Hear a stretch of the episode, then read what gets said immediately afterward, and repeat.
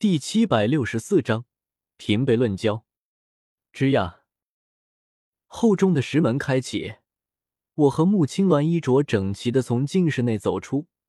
只是若仔细看去，还能看出穆青鸾脸颊上带着几丝红晕，连身上那套青色长裙其实也是换了同款的另一件。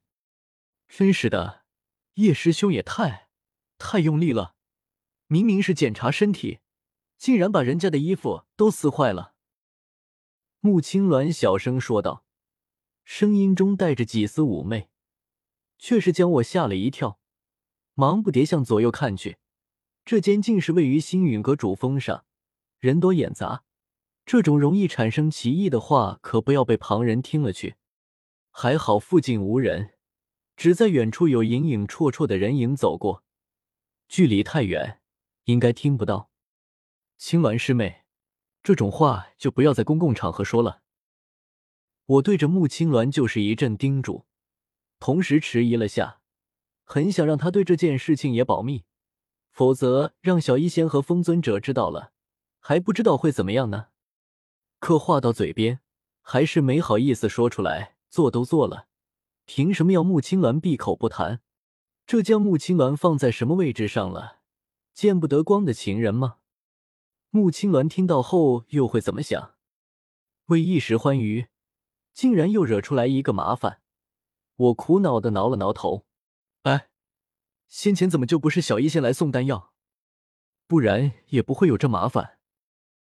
两人之前在禁室内温存许久，外表上也处理过，倒是看不出发生过什么。只要穆青鸾别再乱说话。我带着穆青鸾在星陨阁主峰上随意走着，我表情淡然，倒是穆青鸾情绪格外兴奋，拉着我在主峰上逛了起来。路上遇到许多星陨阁弟子或是长老，他笑着向众人打招呼。大家对这位星陨阁大师姐都比较熟悉，见他笑容比平日里灿烂许多，不少人都问他今天是不是遇到了什么喜事。我站在一旁提心吊胆，生怕穆青鸾一高兴把什么事情都说出来。好在他不知道是害羞还是有什么考虑，只是笑而不语，并没有说出来。令我松了口气，而那些提问的人尴尬一笑，也不敢再追问什么。忽然，又撞上一个星陨阁弟子，本以为只是路过，点头一笑，便打算擦肩而过，没想到对方拦在路中间，拱手说道：“青鸾师姐，纳兰师兄，听人说纳兰师兄已经出关，真是太好了。阁主正有事找纳兰师兄呢，快随我过去吧。”风尊者有事找我，穆青鸾对主峰极为熟悉，自告奋勇拉起我的手，带着我飞向主峰高处一座堂皇华丽的宫殿，留下那传话弟子仰头看着宛如神仙眷侣的我们二人，傻眼了。他修为低还不会飞？老师，你有事找叶师兄？两人联袂步入那座堂皇华丽的大殿内，穆青鸾高声询问道。我则第一时间发现，大殿内不仅有风尊者，还有药老和一位看着脸生的中年男子。从身上的服饰判断，估计不是星陨阁的长老。风前辈，药老，我对两位尊者拱拱手，然后看向那位陌生中年男子，迟疑道：“这位是？”哈哈，纳兰叶，你小子可是让我们好等。这些天你一直在闭关修炼。如今总算出关了，风尊者大笑一声，指着那陌生中年男子说道：“这位是罗真，我和药尘的好友，八星斗宗。”我目光闪了闪，风尊者和药老不会急着见我，这次应该是为了这个罗真的事情。可这家伙和我有什么关系？他虽然是风尊者和药老的好友，修为却差了许多，并非尊者，只是一个八星斗宗。我如今是六星斗宗，修为与他相差不多，还不至于自降一倍。对罗真客气的拱拱手，我平辈论交道：“原来是罗真兄，幸会。”罗真一直在看着我和穆青鸾，穆青鸾他认识，是古灵的弟子，他以前见过，唯独我他不认识，便猜到我大概就是传说中那位极其年轻的大爱盟主。如今一看，不仅极其年轻，还极其不知天高地厚。罗真脸色阴沉下来，喊古灵和药尘是前辈，到他就成罗真兄了，这是看不起他吗？不愧是大爱盟主，果然够威风。罗真淡淡讥讽道。药老坐在座位上，眼皮都没抬一下，老神在在的看着。倒是他身后势力的周川，这两天时间陪同药老认识了罗真，知道这位前辈的厉害。不提其他，光是八星斗宗的修为，也是我一个五星斗宗能挑衅的。周川在心中窃笑不已。当了大爱盟主很了不起吗？最好能再狂妄一点。站得越高，摔得越惨。风尊者干咳一声，给我比划了一个眼神。纳兰叶，不得无礼！罗真可是我和药尘许多年的老友，还不快叫前辈？前辈是能随便喊的，我可以喊罗真一声罗真兄，这只是客套话。但前辈这两个字寓意深远，我绝对不会胡乱喊出口。天火前辈、风前辈、唐前辈。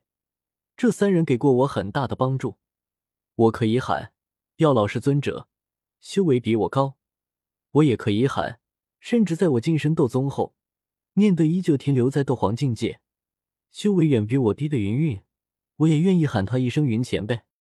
可这个罗真算什么东西？八星斗宗的修为也不比我高多少，我辛辛苦苦修炼这么多年，就是为了随便见一个不知道是什么东西的东西。都要低头喊前辈，我淡淡一笑，风前辈，斗气大陆强者为尊，你和药老才是同一辈的，你们为了以往的情分，愿意与罗真兄平辈论交，这是你们的事，但你总不能逼迫我吧？罗真大怒，哪里听不出我这是在讥讽他修为不够，却借着以往的情分，强攀着与古灵药尘平辈论交，小辈猖狂！罗真拍案而起，怒视着我：“老夫倒要看看你这个大爱盟主有什么本事！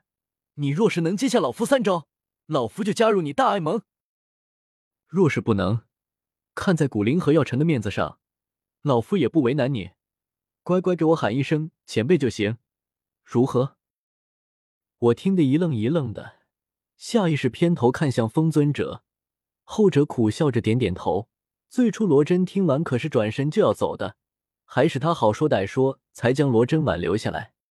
可罗真也有条件，那个大爱盟主若是能接住他三招，他就愿意加入大爱盟；若是连他三招都接不住，对方有什么资格做这个盟主？风尊者捋着胡须，愁眉苦脸的对穆青鸾说道：“青鸾，罗真可是八星斗宗，纳兰叶才五星斗宗。”你说他能接下罗真三招吗？穆青鸾面对自家老师，此刻莫名有些心虚，有些不敢与风尊者对视，下意识的就会避开他的目光。好在风尊者担忧我和罗真的比斗，没有注意到这些小细节。叶师兄这么厉害，听说在焚炎谷那边杀了魂殿一位七星斗宗。依我看，别说只是挡下罗真前辈三招，就是动用全力，罗真前辈也未必能拿下叶师兄。